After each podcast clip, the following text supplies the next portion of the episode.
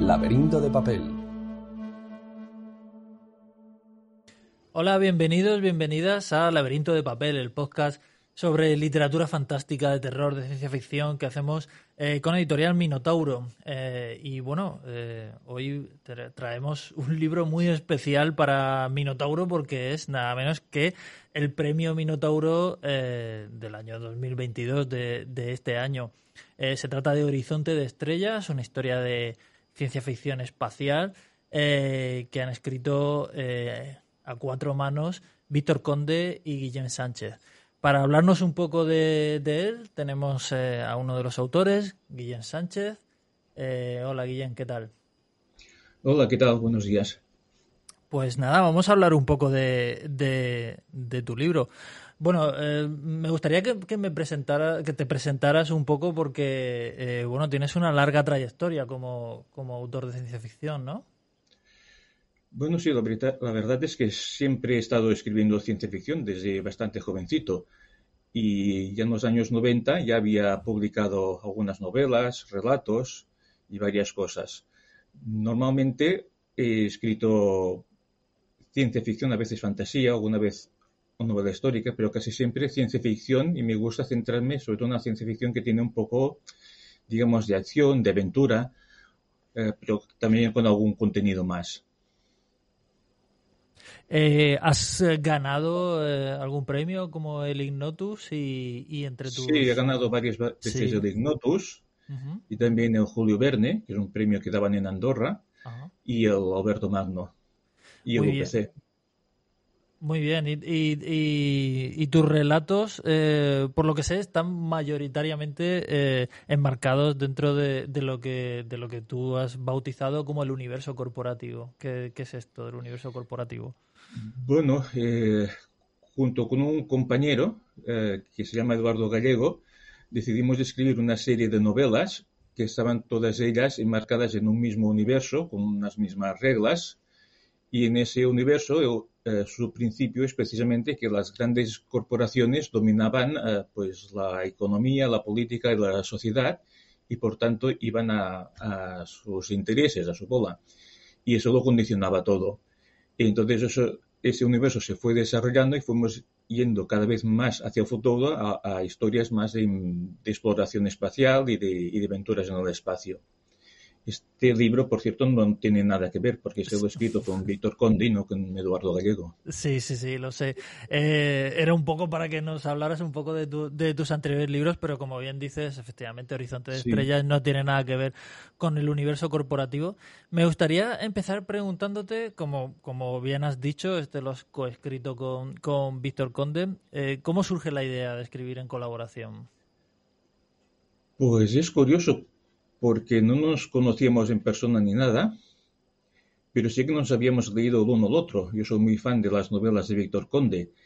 Y un día, eh, a través de una red social, me escribió y me dijo, hola, ¿quieres que escribamos algo juntos? Y yo dije, sí, ya está. Es que no hubo más historia. Fue, fue escribirme, decirme si quería escribir y como yo conocía y admiro mucho a este autor, le dije que sí y empezamos a escribir una cosa.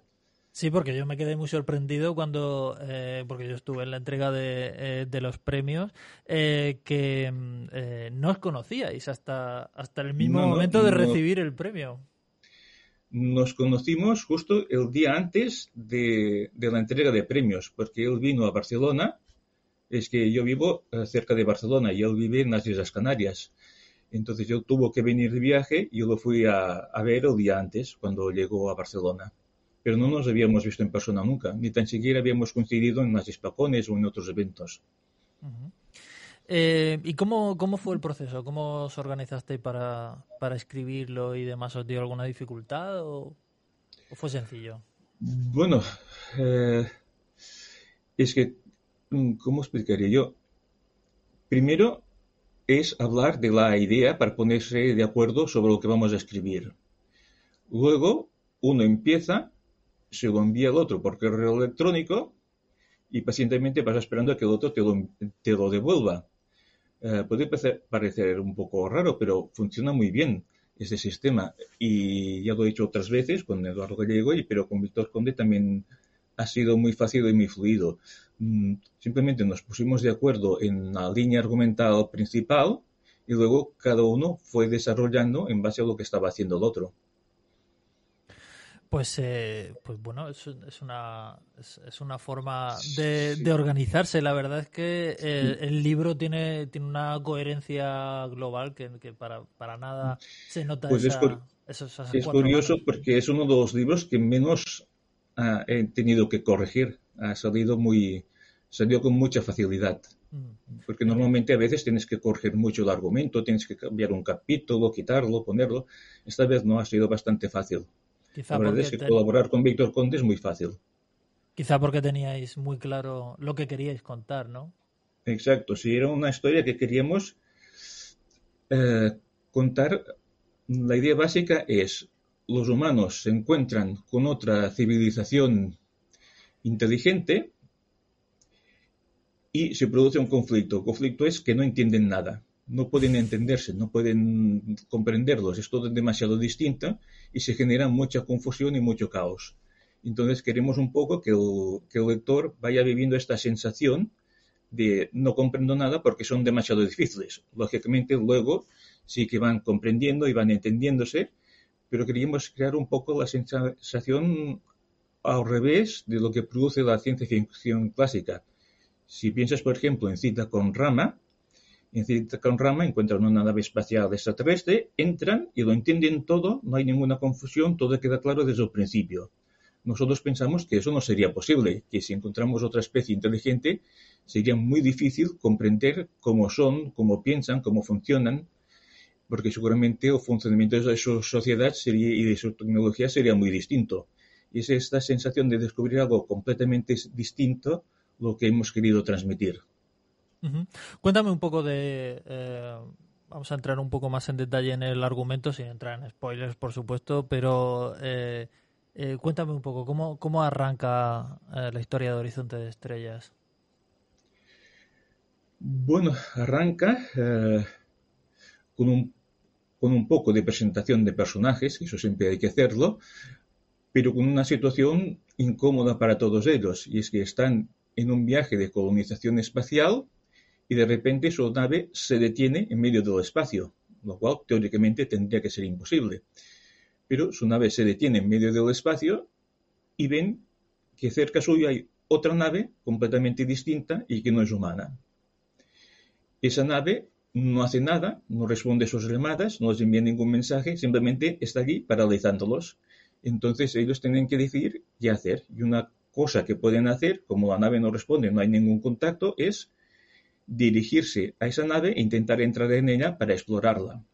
El problema que van a tener es que en esa nave no hay nadie, es una sonda espacial. Igual que nosotros enviamos sondas a otros planetas o al espacio para investigar, esa nave es una sonda espacial en donde no hay nadie que pueda responderles. Entonces van a tener que eh, investigar esa sonda, meterse dentro y tratar de averiguar cómo es la tecnología extraterrestre. Eh, hay, hay, una serie de, de, cosas que, que, a mí me llaman la atención de la, de la novela, una serie de elementos, pero creo que el más importante es eh, cómo os habéis esforzado en eh, lo que tú mencionabas antes, en describir el encuentro de la, de la especie humana con una raza absolutamente alienígena que va más allá de ser pues eh, gente bajita con la cabeza grande y, de color verde, sino que es eh, mm. absolutamente ajena a, lo humano, ¿no? Es que nos hemos acostumbrado mucho a pensar en los extraterrestres condicionados por una cuestión contable. Yo los llamo extraterrestres contables o extraterrestres de presupuesto. Me explico, que, que esto puede quedar un poco raro. Si miras las las series de ciencia ficción que hacen por televisión, verás que la inmensa mayoría de los extraterrestres son un señor con un poco de látex en la cara. Por ejemplo, en Star Trek, en Babylon 5, en, muchos sitios, o incluso en la Guerra de las Galaxias, son señores con un disfraz y un poco de careta de látex en la cara. ¿Por qué? Pues porque es muy barato hacerlo así. En cambio, si haces un extraterrestre completamente distinto a nosotros, vas a tener que emplear muchos efectos especiales y te, vas, va a salir muy caro. Entonces, mm, para facilitar por cuestiones de presupuesto, nos hemos acostumbrado a ver extraterrestres que son señores que hablan inglés o si están traducidos pues nuestro idioma y que, tienen nuestro aspecto y funcionan como funcionamos nosotros. Pero claro, eso es una posibilidad remota muy, vamos, es prácticamente imposible. Si encontramos seres inteligentes en otra parte del universo, seguramente se parecerán más a un pulpo, una cucaracha o, o a cualquier otra cosa que a nosotros. Entonces aquí hemos querido jugar un poco con eso y presentar dos razas de, de seres inteligentes que ninguna se parece a nosotros.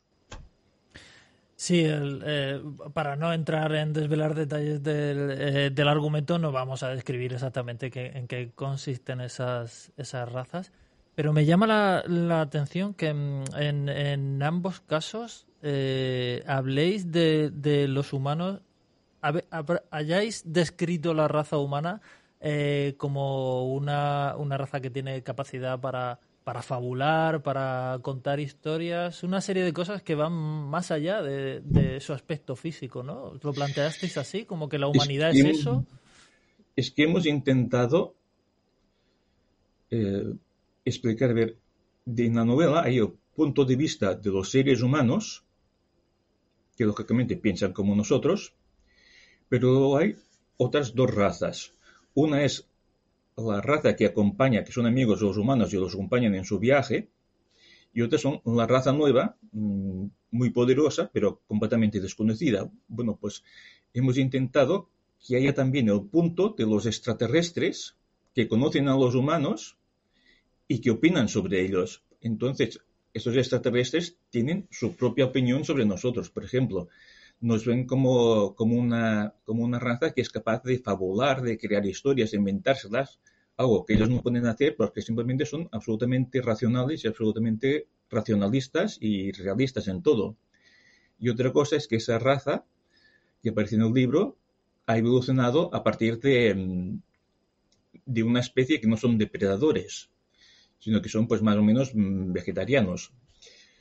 Eh, entonces, esa especie no es agresiva, no son depredadores y no tienen el concepto de, depredador social. Y ellos nos ven a nosotros como una raza peligrosa porque nosotros somos depredadores y además depredadores sociales, es decir, actuamos en manada.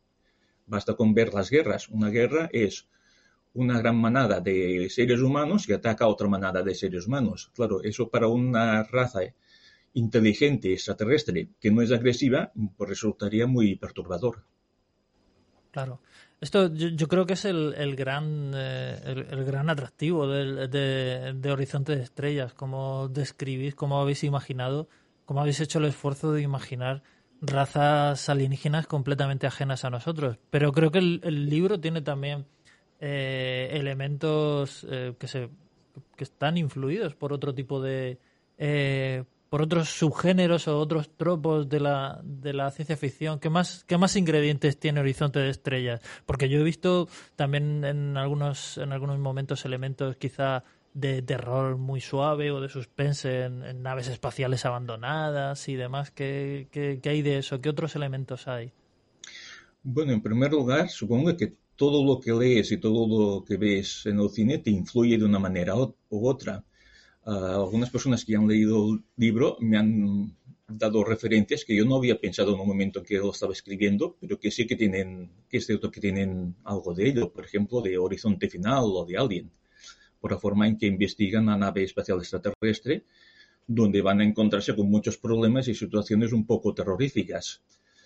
Eh, por ejemplo, no es un spoiler porque es solo una parte, una pequeña parte de la historia, pero cuando están en la nave extraterrestre, esta intenta mm, conectarse a los humanos. Es decir, eh, la tecnología alienígena es una tecnología que usa, que intenta interconectar todas las formas vivas entre sí para crear una gran interficie biológica. Entonces, intentan eh, poseer los seres humanos biológicamente, los infectan. Claro, esto da mm, pues bastante miedo a los protagonistas. Esto luego ya se resuelve y se dan cuenta de que solo era un intento de comunicación. Pero que alguien intente comunicarse contigo infectándote y modificando incluso tu código genético, pues puede causar bastante pánico. Claro. Eh, está claro que, el, miedo a lo desconocido es, eh, es una de las, de las claves de, de, las historias de terror y aquí hay muchos elementos eh, que juegan con eso, ¿no? sí, y otro, elemento, y otro elemento es que en esta novela no solo los humanos están, están explorando e investigando, sino que la otra raza, la raza extraterrestre, también acaba de conocer a los humanos, se los acaba de encontrar y está experimentando con ellos. De aquí viene un poco el que haya situaciones un poco de terror, digamos suave, porque eso no es en sí una novela de terror, no hay nada de, casquería o de gore, pero sí que hay pues otros seres que están experimentando con nosotros y esto produce cierta angustia a, los protagonistas. Eh, y también, aparte de los elementos de terror, está pues lo, que hablábamos del contacto con, otras, eh, eh, con otras especies, otras inteligencias completamente ajenas a nosotros. A mí has mencionado cita con Rama y, y está claro, pues vamos, pienso que, que, hay elementos de, cita con rama que recuerdan a. O sea, que elementos en horizonte de estrellas que recuerdan a cita con rama y también eh, en, algunos elementos de Solaris también y de este tipo de. Eh, tú, lo, tú lo dices que que no eh, que no hay una referencia consciente pero has sido luego consciente de que de que estas cosas han influido bueno mm, para a ver conscientemente en el momento de escribirlo, quizá no, pero acabas de citar algunas de mis obras preferidas de ciencia ficción, como cita con Rama y Solaris. Entonces, si son mis obras preferidas, seguro que algo llevo dentro de ellas. Yo creo que es inevitable que lo que vas leyendo te vaya influyendo. Pensemos que la ciencia ficción se ha ido construyendo a sí misma. Completamente, completamente normal, claro. de, hecho, Mm, si te fijas, la ciencia ficción es un género literario, pero ¿qué es un género literario? Un género literario es un conjunto de conocimientos y de referencias. Por lo tanto, conforme vamos escribiendo novelas, vamos creando referencias y los que las leemos tenemos nuevas referencias con las cuales seguir construyendo. Entonces, un género es esto. Un género es todos nos influimos mutuamente. Está, está claro, de hecho, eh, yo creo que algo que han, que han, elogiado al, que se ha elogiado al, daros el premio es como la novela tiene su propia personalidad, pero también hace referencia a muchos a muchos clásicos y, demás. Es decir, que se nota que los autores, eh, y esto supongo que estarás eh, coincidirás conmigo, son lectores de ciencia ficción de toda la vida. Sí, sí, totalmente. Tanto Víctor como yo hemos leído ciencia ficción todavía y la hemos escrito. Y no hay que ocultar la referencia. Si, si tu fuente de inspiración es un clásico, pues es un clásico. Fin y al cabo debe de haber como un millón de autores que se han inspirado en la Líada y nadie lo oculta. Pues un poco es eso. Bueno, este, este quizás estaría más inspirado en la Odisea, es decir, una investigación a través del espacio. Porque yo siempre he pensado que la Odisea es space opera los griegos saliendo a explorar el espacio que tenían a su alrededor. Totalmente. Em, y bueno, para, para acabar, cuéntame qué, qué tienes eh, qué tienes ahora mismo entre, entre manos. ¿Estás preparando algún, algún otro libro, alguna otra novela, alguna otra colaboración quizá? Eh, bueno, pues ahora mismo mm, no hay nada concreto, pero sí que hay un... Eh, yo siempre tengo un relato a medias ahora estoy intentando encontrar el, final adecuado para una novela que no tiene nada que ver con esta, porque pasa una cosa curiosa. A veces una novela es muy fácil de escribir, este es un ejemplo, esta novela ha sido muy fácil de escribir, pero otras veces, eh, otras veces te encuentras con que una parte no funciona y tienes que volverla a escribir. Y eso es, es complicado. Y entonces ahora estoy en una novela que es más o menos un thriller tecnológico, pero o sea, pasa en, pasa en la actualidad, pero es un poco de ciencia ficción también. Y me encuentro con que algunas partes no me están gustando y las estoy, y las estoy cambiando y, ajustando. Pero bueno, eso es el trabajo del escritor. Tienes que darte cuenta si algo no funciona y arreglarlo. Claro, es, es, es, parte del proceso, ¿no? Del proceso creativo. Sí, hay que tener en cuenta que a veces una novela entera pues no ha salido bien y no se ha publicado. Eso puede pasar. Tienes que darte cuenta y ser, y ser un poco crítico contigo mismo. Sí, es importante la, autocrítica. Pues, eh, pues, pues nada, muchísimas gracias por, por hablarnos un poco de cómo ha sido el, proceso de creación de, de, Horizonte de Estrellas. Enhorabuena por el premio, por supuesto. Y muchísimas gracias por haber estado aquí con nosotros, Guillem. Pues muchas gracias a vosotros porque me habéis dado la ocasión de decir algo que siempre había querido hacer, que es decir, he venido aquí a hablar de mi libro. Muy bien, pues, eh, pues muchísimas gracias. Y, y a vosotros, pues eh, nada más. Eh, hasta aquí este programa de Laberinto de, de, Papel. Nos vemos en la próxima entrega de nuestro podcast de literatura fantástica en Sataka en colaboración con la editorial Minotauro. Hasta luego.